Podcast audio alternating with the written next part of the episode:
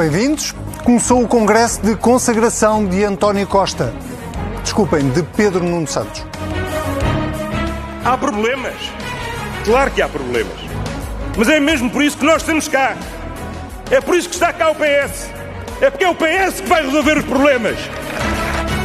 António Costa ninguém o derruba e não é por falta de tentativas do Ministério Público que hoje mesmo, por mera coincidência, pois claro, decidiu meter cá fora que o ainda Primeiro-Ministro é suspeito de ter cometido o crime de prevaricação no processo que, que ficou conhecido pelo processo influencer. Isto depois de também esta semana se ter descoberto que em 2021 o mesmo António Costa mandou comprar às escondidas uma participação em bolsa do CTT. A razão fundamental pela qual fizemos e preparamos esta intervenção foi de modo a que o Estado não tivesse, primeiro, numa situação de negocial onde pudesse estar encostado contra a parede, sem nenhuma alternativa. Ora, quem era o ministro tinha a tutela do CTT à época? Isso mesmo, Pedro Nuno Santos, que António Costa deixou arder em Lumbrando durante 48 horas até se vir explicar. Eu em nenhum momento disse que não sabia da operação. Eu estava à espera que o governo eh, prestasse ainda esclarecimentos. A única coisa que eu disse foi que não é o ministro eh, setorial, que tem a tutela setorial, que dá instruções ao ministro das Finanças para comprar ações. Foi isso apenas que eu disse. Obviamente que sabia e obviamente que concordo.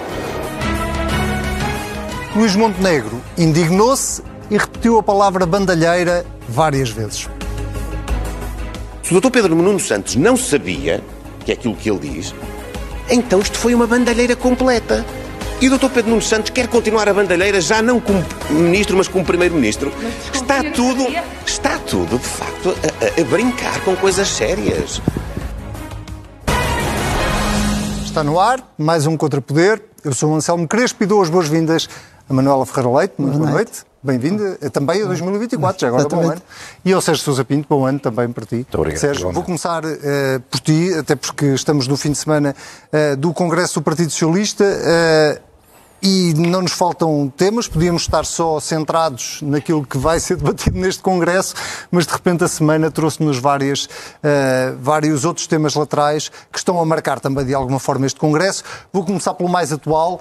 Uh, pelas notícias que vieram esta sexta-feira a público uh, a propósito do processo influencer, uh, que dão conta deste, desta suspeita de crime sobre António Costa, um crime de prevaricação. António Costa disse sempre até agora que não sabia do que, é que era suspeito, que não tinha nenhum conhecimento do, do que estava no processo. imagino que continua a não ter grande conhecimento a não ser a notícia pública. A, a minha pergunta é, e, e a ideia também não é estarmos agora aqui a debater esse processo, até porque sabemos muito pouco sobre ele. A minha pergunta é, tu acreditas em bruxas? Ou és daqueles que diz que elas ai, ai? Boa noite a ambos. Uh, bom, eu não acredito em bruxas, no sentido em que não tenho inclinação nenhuma para teorias conspirativas. Uh, agora, o que acho é que é preciso reconhecer que há problemas institucionais na justiça. Que têm a ver com uh, as nossas instituições. não conseguem prevenir certas más decisões tomadas por agentes e como é que nós nos protegemos? Quer dizer, em toda a parte há pessoas uh, melhores, menos capazes, mais competentes, ou mais independentes, ou menos. Quer dizer, essas, essas patologias acontecem, não, isto não, não é exclusivo das instituições de, de, da justiça. Todas as instituições são assim. O papel da instituição é lidar com essas realidades e prevenir que elas tenham consequências. Eu acho que, evidentemente, do ponto de vista da estruturação do, do desde logo do Ministério Público, estas discussões infindáveis sobre a, natureza da independência do Ministério Público, qual é esta independência, é de todos os procuradores, é da instituição, a sua relação com o poder político e com o Ministro da Justiça, esses problemas são realmente sintomáticos de, um, de, de questões institucionais que não, estão, que não estão resolvidas. Sobre o caso Vertente, em concreto, eu acho que uh, uh, eu só posso fazer votos de que isto seja, este processo seja rápido. Este não, os vários, que já um fecho, aparentemente, de investigações. Que seja tão expedito quanto possível e que as pessoas regressem uh, à paz de espírito que toda, que, que, que toda a gente tem direito, que todas as pessoas de bem têm, têm direito. interferir diretamente com o Congresso do PS? Quer dizer, eu não sei, a notícia saiu hoje, mas quer dizer, nós, nós não sabemos. Bem, isto aqui, vamos lá ver.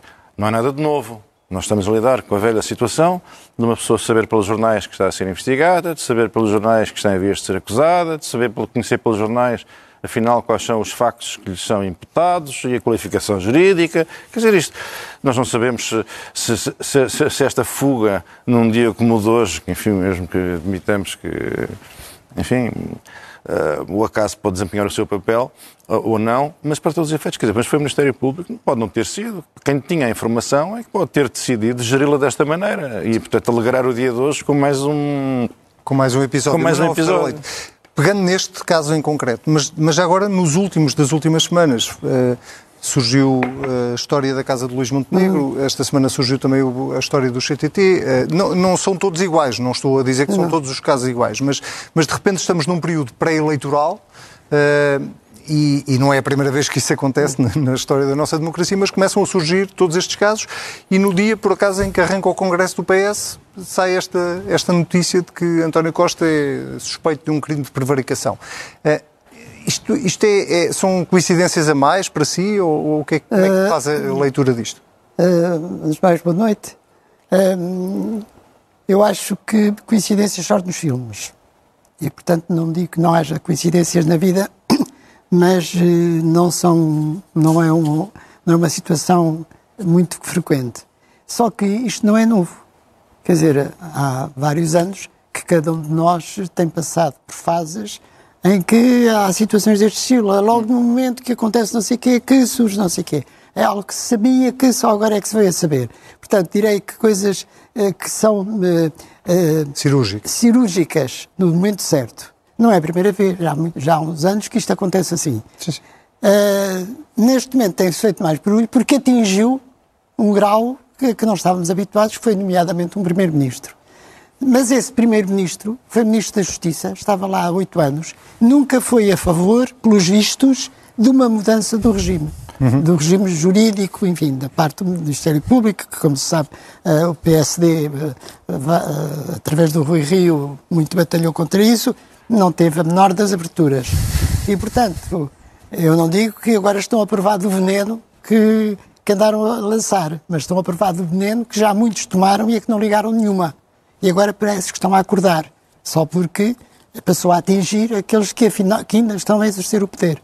E, portanto, que, uh, que é desconfortável, no mínimo, que nós tenhamos sequer a suspeita de que pode haver qualquer tipo de manipulação uhum. no lançamento de determinado tipo de notícias ou que essas notícias são vendidas e por quem as compra depois é manipulado no momento, é algo que não deixa de estar na cabeça das pessoas e que é extremamente grave em relação ao sistema de justiça e provavelmente até injusto. Estas situações têm, são, são, são graves a vários níveis. Por um lado, partindo do princípio de que as pessoas uh, uh, estão inocentes das, claro. das imputações que lhes, que lhes, são feitas, algo que só se pode averiguar depois de um processo. Uh, há, há, há, há um aspecto fundamental pelo qual é forçoso começar, que é, enfim, é, estas, estas coisas são, correspondem, a uma, correspondem a uma espécie de morte cívica das pessoas. Sim. As ficas ficam num estado eh, que não podem intervir politicamente e toda a sua vida fica transtornada porque sobre elas paira uma suspeição uh, uh, grave. Uh, depois há outra, outro aspecto, que é estas intervenções uh, tem, falseiam a vida política democrática. Exatamente, é evidente. Se uma pessoa diz, olha, Zé das Iscas, candidato a primeiro-ministro, afinal é um fulano que fez isto, ou que suspeita que fez aquilo, e agora vamos uh, ver, porque não sei o quê, estava lá numa gaveta, não houve tempo, não houve vagar, mas agora... Quer dizer, também não pode ser. E depois ainda há uma terceira dimensão, que é passamos a vida a lastimar-nos que o pessoal político não, não tem a qualidade que tinha, enfim, numa qualquer idade de ouro. Eu pergunto, mas quem é que está disposto a fazer política? Quem é que está disposto a sujeitar-se a isto? Exatamente. Dizer, quem é que está disposto a sujeitar-se? Quem é, quem é que, na, na, na, posse das suas faculdades... Sim, sim, no seu perfeito juízo. No seu perfeito juízo. Que, que, que, pondere, eh, quer dizer, os seus, os seus interesses, da sua família, dos que lhe são próximos. Quem é que está, quem, quem é que está disponível para, para, para viver debaixo de uma espada com o efeito, já agora, com o efeito, se me permitem, eh, de todos estes casos de justiça, uns mais graves, outros menos graves, vão, vão também ajudando a um, uma narrativa uh, de partidos mais populistas que se alimentam, que se alimentam Eu acho disto. que se há coisas que tenha Nomeadamente feito... o Chega, não, não, só para Mas se há, os se, há, não. se há coisas que tenha, têm feito mal à democracia, especialmente porque deixa de selecionar as pessoas com carreiras, com percursos de vida, com projetos de vida, com trabalhos, Uhum. e que afasta completamente a possibilidade dessas pessoas aceitarem para qualquer lado, porque não sabem se no dia a seguir não tem uma primeira página do jornal que se estraga a vida, ou a ele, ou a um filho, ou a um genro, ou a um cunhado, quer dizer, é algo de tal forma, porque ainda por cima somos um país pequeno. Então isto, por exemplo, a nível das autarquias, é impossível. Há sempre um padrinho, um afilhado, um cunhado, um primo, são todos conhecidos uns dos outros. E, portanto, tudo é conluio, tudo é algo que foi feito. E, portanto, como é que se arranja realmente só no seu... Quem é que no seu perfeito juízo, neste momento, aceita uma função pública? E, portanto, E sente, isto é terrível muito, muito claramente. vista... Sente que há uma. eh, esta conversa do à justiça ou que é da justiça à política ou que é da política é muito bonito na teoria, mas na verdade não é isso que está a acontecer? Sente isso? ah, Ou seja, sente que há uma interferência da justiça na, na- na vida política nacional? só o pairar a dúvida Já é é, grave. grave. E, portanto, eu mantenho-me a dizer que estou na dúvida. E essa dúvida é que é grave. Seja, a mesma pergunta. Há uma interferência ou também ficas-te pela dúvida? É, é, Essa formulação eh, exprime eh, um, um princípio resplandecente. Como é evidente, a política não deve envolver-se na justiça, nem a justiça se deve intermeter na política. O problema é o confronto com a realidade. Quer dizer, não podemos também tapar os olhos e não ver o que está, a- o que está a acontecer. Está a acontecer. É evidente. Eh, sobre o que está a acontecer, eh, e esta semana aconteceu, eh, vou começar por si desta vez, Manuel, uma notícia que é uma- é- tem a ver com uma decisão política, nós só soubemos agora, mas foi uma decisão política, não tem nada a ver com um caso de justiça, eh, mas que também veio eh, a lume esta semana e que tem a ver com a decisão do governo de António Costa, liderado eh, por António Costa, em 2021, ter decidido comprar, começar a comprar ações do CTT, até um limite que era abaixo dos 2%, portanto impedia, impedia não, não, não, não obrigava que fosse comunicado publicamente, eh, e que António Costa explicou eh, publicamente esta semana que tinha por objetivo eh, ter ali uma espécie de plano B na renegociação que estava a decorrer no contrato de concessão com o CTT. Vi gravidade nesta decisão de, de comprar ações em bolsa do CTT ou vê mais gravidade no facto de nós não termos sabido disso? Eu vejo exatamente gravidade no facto de isto ter sido tornado num segredo que não se percebe porquê. E quando não se, há- quando há um segredo e não se percebe porquê, fica-se desconfiado. António Costa diz que era para não inflacionar o preço das ações. Ouça, António Costa, antes de sequer ser Primeiro-Ministro, já era contra a privatização da TAP. E disse-o claramente, e disse quando um dia lá chegar, eu vou nacionalizar aquela coisa. Sabemos o que é que aconteceu. Podia já algum dia ter dito o mesmo sobre, sobre, CTT. sobre os CTTs. Nunca se ouviu falar sobre essa matéria. E, portanto, há aqui uma alteração de estratégia, ah, mesmo em relação aos CTTs. Devo dizer que não faço parte das pessoas que acham que aquilo foi uma maravilha de uma privatização e que aquilo está a funcionar muito bem. Acho que não. Mas, Acha que correu mal aquela privatização? sim, acho que não, é não, não, não correu bem, porque desta forma como ela está feita, é evidente que tem muito que se lhe diga. Mas não significa, mas nunca ouvi claramente dizer-se, da mesma forma que vamos enverdar por uma situação em relação à TAP, com Mas a TAP não estava em objetivo. bolsa, não, é? não está cotada em bolsa. Pois a Os CTTs estava a entrar em bolsa, mas, mas isso não é, não é motivo para não se dizer que relativamente ao CTT vamos fazer tudo e mais alguma coisa para que aquilo regresse ou retorne a nós ou tenhamos lá algum poder de, de, De influência. de influência. Nunca se ouviu dizer nada. Depois, a, a- a- operação que o Primeiro-Ministro ah, descreveu é uma operação que é quase uma coisa, um caso quase de brincadeira, quer dizer, porque é evidente que para 0,0 não sei quantos de ações ninguém nunca na vida intervém, seja em que sítio for. Sendo que o objetivo era chegar aos 13%. Pois, mas nessa altura, para chegar aos 13% a ultrapassar só mais um bocadinho, um bocadinho de nada, já tinha que tornar aquilo público. Certo. E, portanto, aquilo que me faz desconfiar é que eu acho que o governo tem todo o direito de alterar a sua estratégia relativamente a uma empresa e dizer eu vou fazer tudo para que altere, para, para que para que isto se- seja mudado. E acha, é daquelas que faz a leitura de que houve ali pressão dos parceiros da geringonça Eu tenho que alguma dúvida, portanto, isto tivesse nós, acontecido? nós, as nossas dúvidas resultam sempre de não termos certezas. Claro, por isso é que são dúvidas. Uh, por isso é que são dúvidas. E, tem, e há os elementos que fazem com que nós duvidemos. E o elemento que faz a mim duvidar é que uma coisa que foi feita no máximo do secretismo, secretismo ou tentativa de secretismo, a, a, a todos os títulos, a única entidade que foi informada da situação foi o Partido Comunista. Uhum. Portanto, é evidente que pode ter sido uma coincidência, estavam todos a almoçar juntos e de repente falou-se no assunto, mas não, lá que. Deixa-me só acrescentar aqui um dado parece. que eu acho que é relevante. O vice-presidente da bancada do Partido Socialista admitiu em 2020, numa entrevista pública, que, estava, que, que o PS estava a debater com o PCP a possibilidade de eh, entrar no capital do CTT. Isso é, isso é público. É uma entrevista do, do vice-presidente da bancada Pronto. do Partido Socialista. E a partir do momento em que houve essa tentativa de entrada para satisfazer essa reivindicação, era natural, normal e exigível, até porque era uma alteração estratégica relativamente a, a um setor. Empresa, uh, que ela tivesse sido dita. Portanto, o facto de não ter sido dito publicamente lança a desconfiança. É desconfiança. É que não, porque é que não Seja, sobre a questão em si. É um diga, diga, desculpe só. E é densa a ideia, pelo menos a minha, peço desculpa se, se, se estou a ser injusta, é que houve muitas medidas durante estes governos em que o interesse ou a defesa pelo poder foi superior à defesa dos interesses do país. Ou seja, pode, está a associar indiretamente esta, esta medida e, e, a manutenção da geringonça à manutenção do poder. Uh, Sérgio, uh, a medida em si, ou a decisão em si, de uh, entrar no capital ou de usar uma entrada no capital como uma estratégia de, de para, para, para, de negociação com o CTT. Tens opinião sobre isso? Tenho. Eu, com todo o respeito pelo ponto de vista da Manuela Ferreira Leite, eu acho que essa tese não tem ponta para se lhe pego. Qual delas? Uh, até a segunda qual. Uh, a recuperação em bolsa de 0,24% de uma empresa deixaria o Partido Comunista num estado de êxtase uh, pré-revolucionário. Isto é uma coisa que eu acho que não, só uma pessoa. Mas eu peço desculpa, mas, mas eu não, disse, agora, não falei do êxtase. Pronto, eu acho é que isto não tem nada a ver. Portanto, ainda por cima existe uma explicação alternativa que é sensata e lógica, que é essa que veio fornecida pelo Primeiro-Ministro. O Primeiro-Ministro disse: temos problemas no relacionamento com este concessionário de serviço público esses problemas radicam na forma como a privatização foi feita. E depois Sim. podemos também falar sobre a privatização, que já concordamos os dois que foi feita de uma maneira muito pouco uh, apta à salvaguarda do interesse público, que aliás o que está a preocupar fundamentalmente é a nova lei.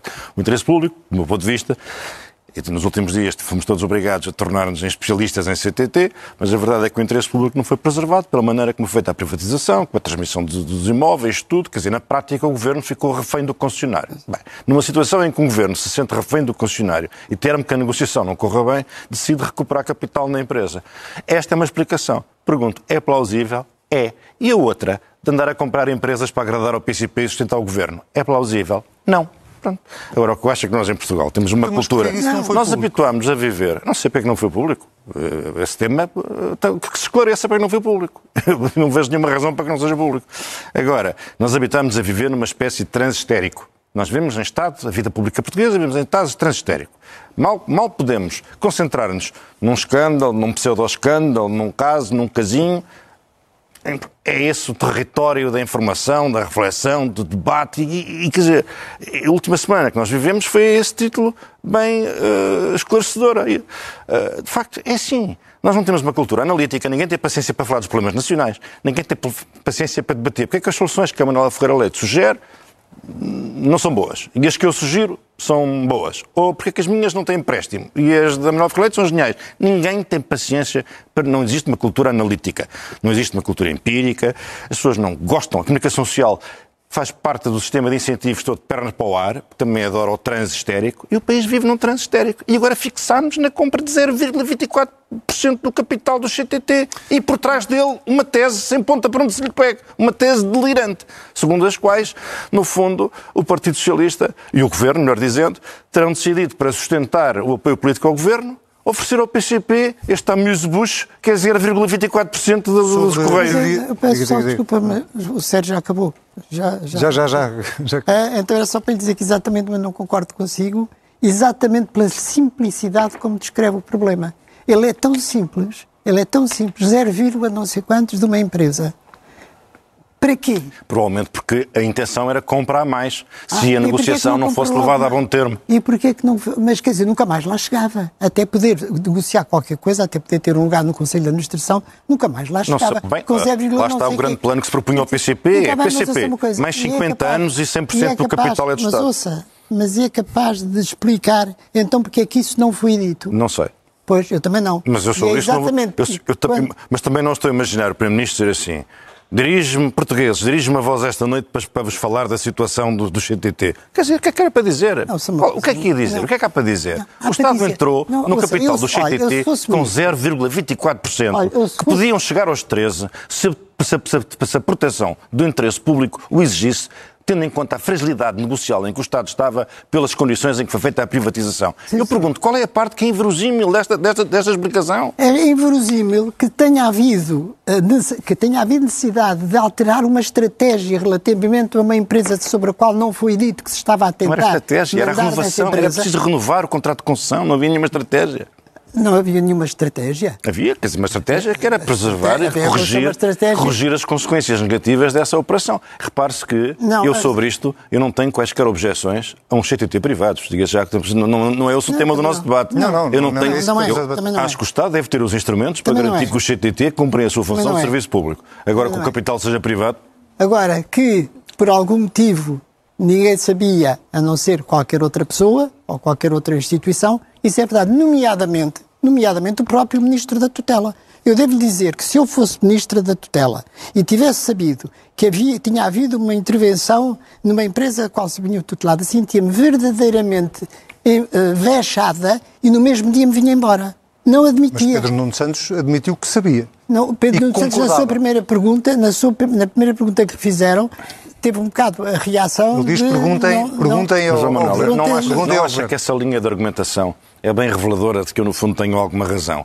O nosso tema não é o CTT, é Pedro Nuno Santos. Estamos em vésperas de Não, eleições não, e a ideia não acho. é atingi-lo. Por acaso, por acaso, eh, eu pessoalmente, eu pessoalmente, se tivesse que estar aqui a atingir alguém ou se quisesse atingir alguém, não tenho nenhuma dúvida de chegar ao Primeiro-Ministro. Porque é o Primeiro-Ministro que, se não disse ao Ministro, ao Ministro da Tutela, eh, não tem. Mas aparentemente disse. Aparentemente, bem? Quer dizer, Pedro Nuno Santos se diz por que qualquer, diz- se por qualquer motivo não tivesse dito, não, seria inimaginável.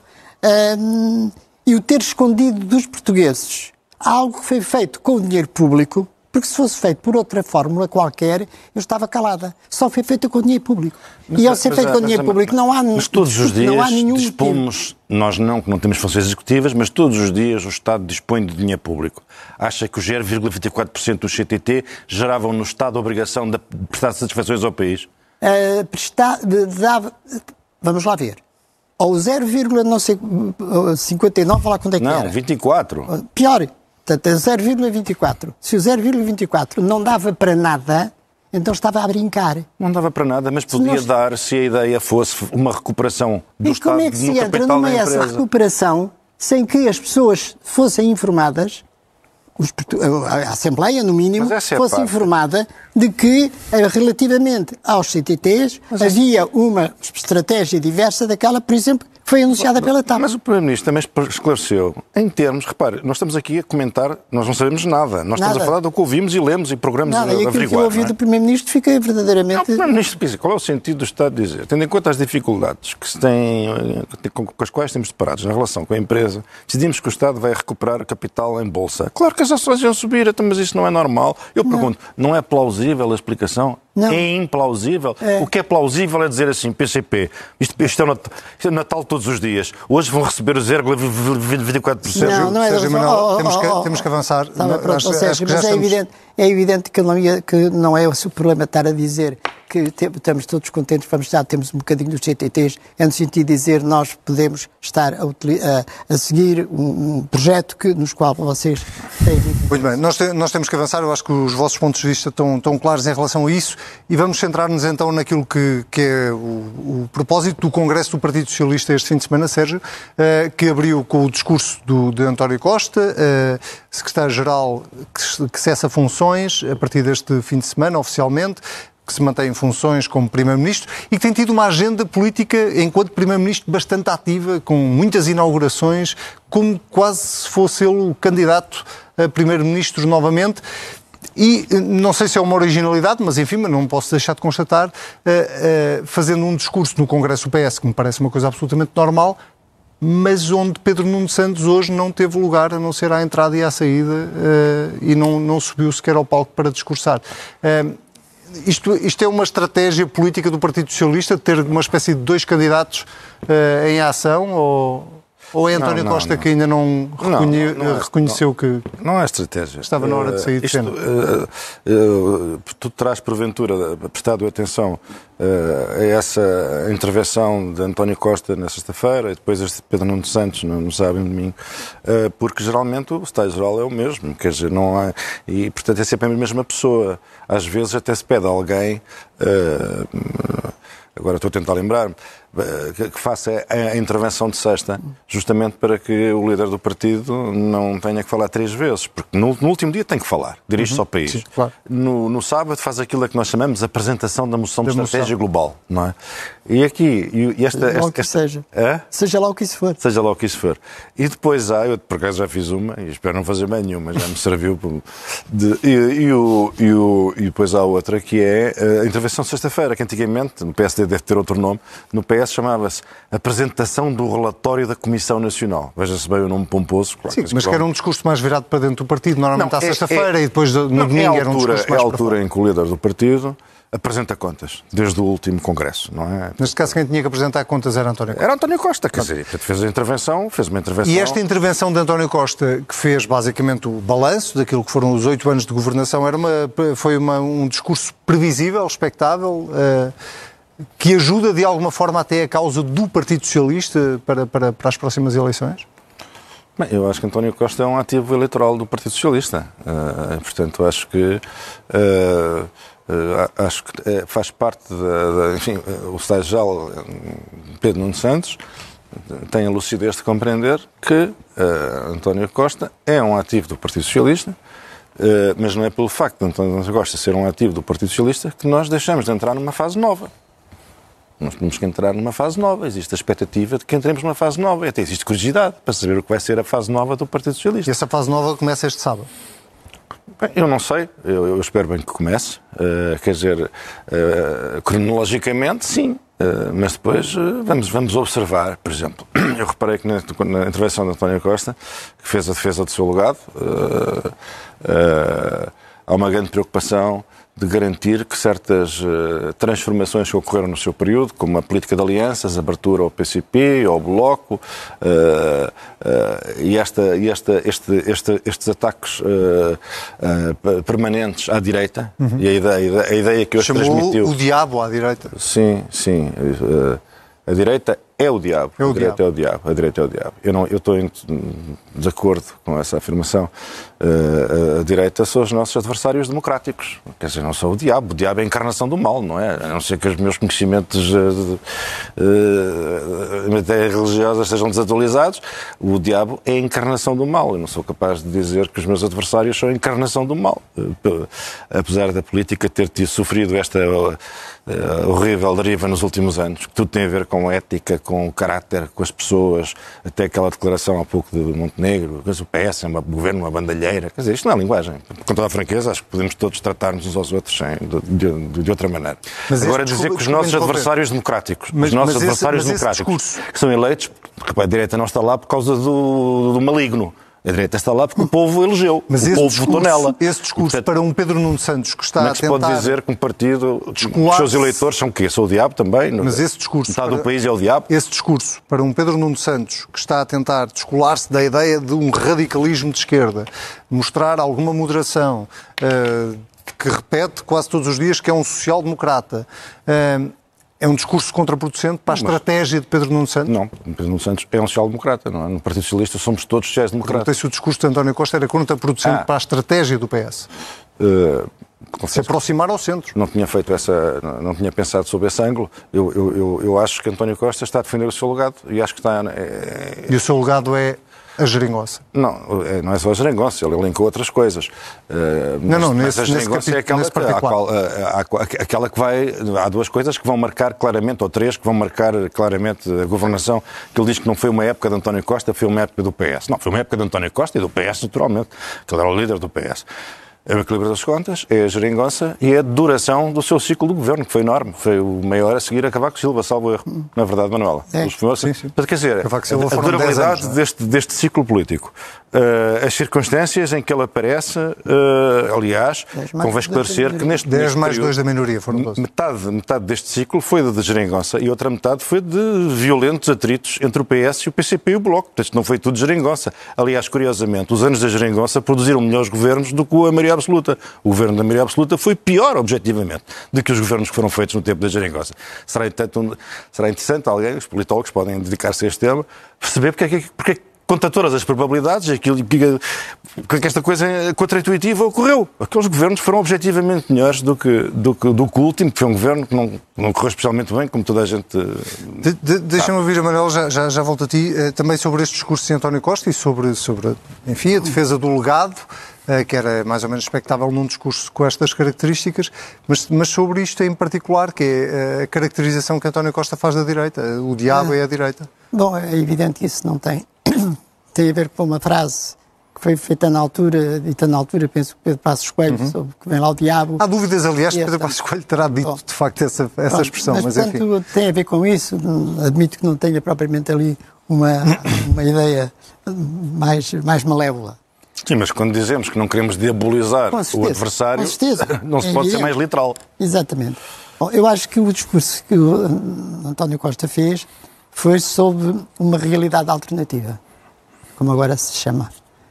E essa realidade alternativa é algo sobre a qual nós não estamos a ver nada daquilo que ele disse. Hum, que, está a ser, que está feito, hum, desde a educação à saúde, enfim.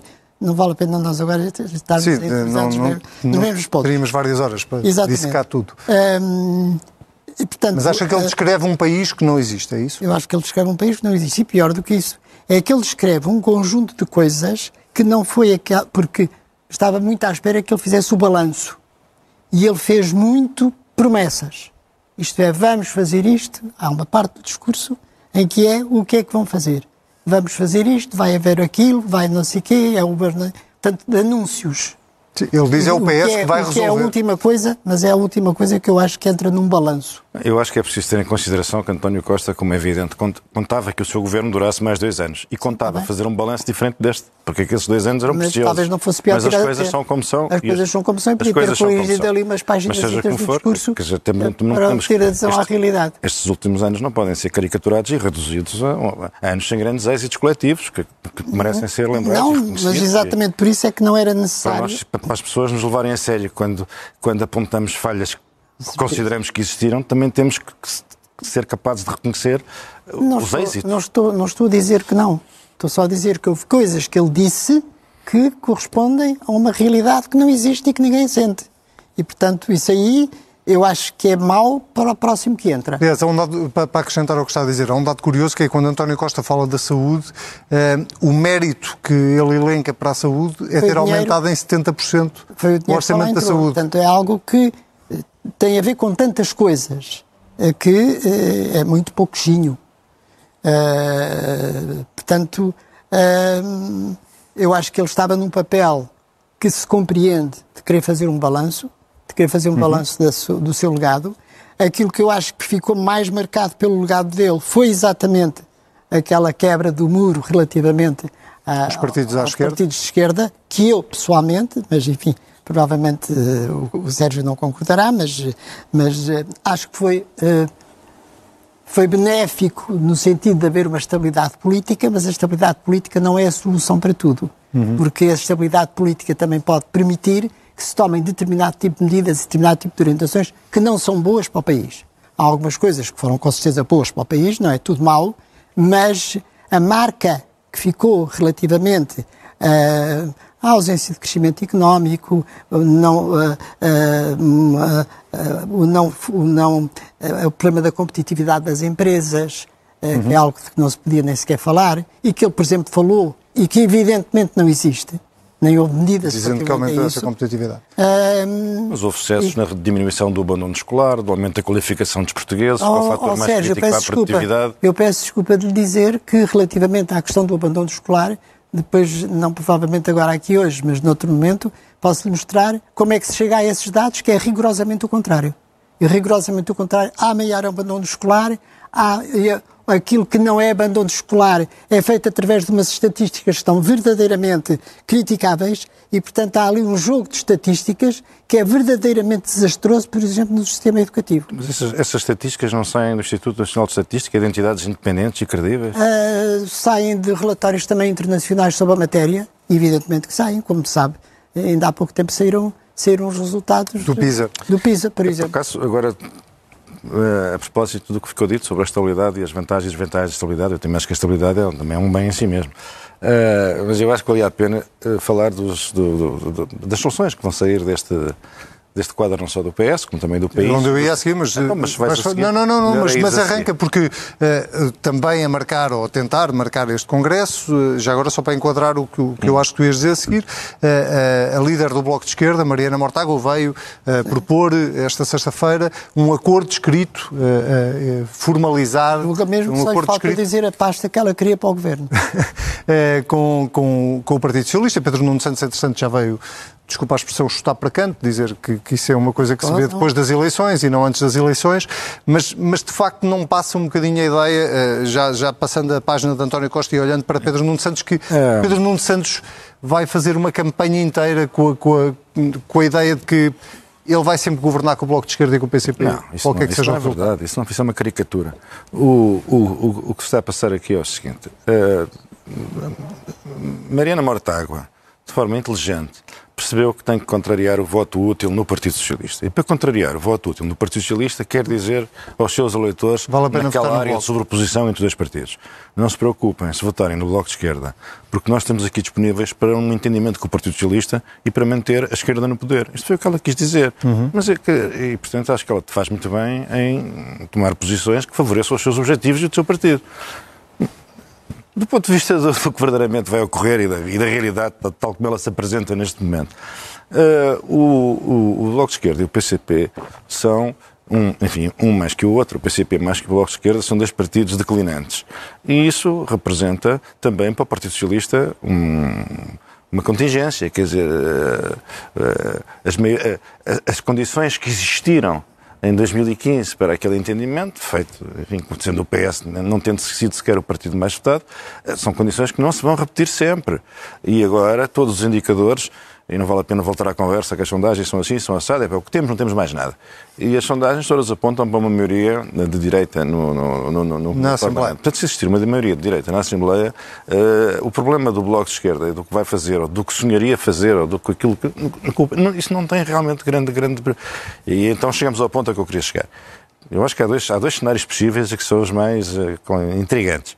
Um é o PS vencer com maioria relativa, que é uma coisa perfeitamente possível, uh, mas a direita tem maioria absoluta no plenário, contando evidentemente com, com Chega. Uh, portanto, maioria absoluta da direita e a maioria relativa do, do Partido Socialista. E o que é que achas que sucede nesse caso? Pois não sei. Uh, o que é que faz, o que é que faz, o que é que fará Montenegro? Montenegro, Montenegro já disse fica... que se não ganhar as eleições, não, não é Primeiro-Ministro. Está bem, mas ele pode não ser Primeiro-Ministro, mas isso não significa que esteja disposto a viabilizar um governo do Partido Socialista. Ou vai juntar os seus votos aos demais do plenário, num ambiente muito radicalizado pela entrada dos pequenos partidos, uhum. que são muito radicais e que condicionam os grandes. E, portanto, o que, é que, o que, é que, o PSD faria nesse caso? Ia viabilizar um governo do PS? Nós não sabemos. Mas nós sabemos que Pedro não tem vontade nenhuma de viabilizar um governo de, do, PSD. do PSD. Portanto, isso aí é uma questão que eu acho que... É...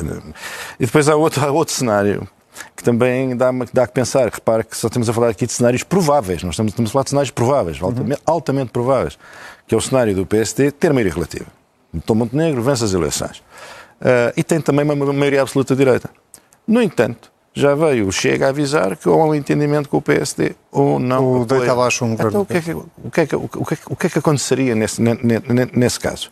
Uh, se, uh, e se o Chega cumprir a sua ameaça e, e, votar ao lado de um PS que não quer apoiar o, o Montenegro e o PSD, e se o governo se for chumbado na. na mas tu achas que o PS nesse cenário devia apoiar um governo? Eu acho, que, eu acho que sim, porque eu, mas eu, há, há, opiniões diversas sobre a sua matéria, todas elas respeitáveis.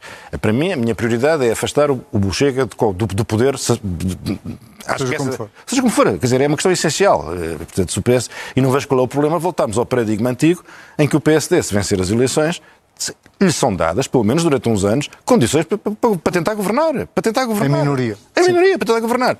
Agora, o problema aqui realmente é. Uh, eu acho que numa, num cenário destes, o Presidente da República dissolve outra vez o Parlamento.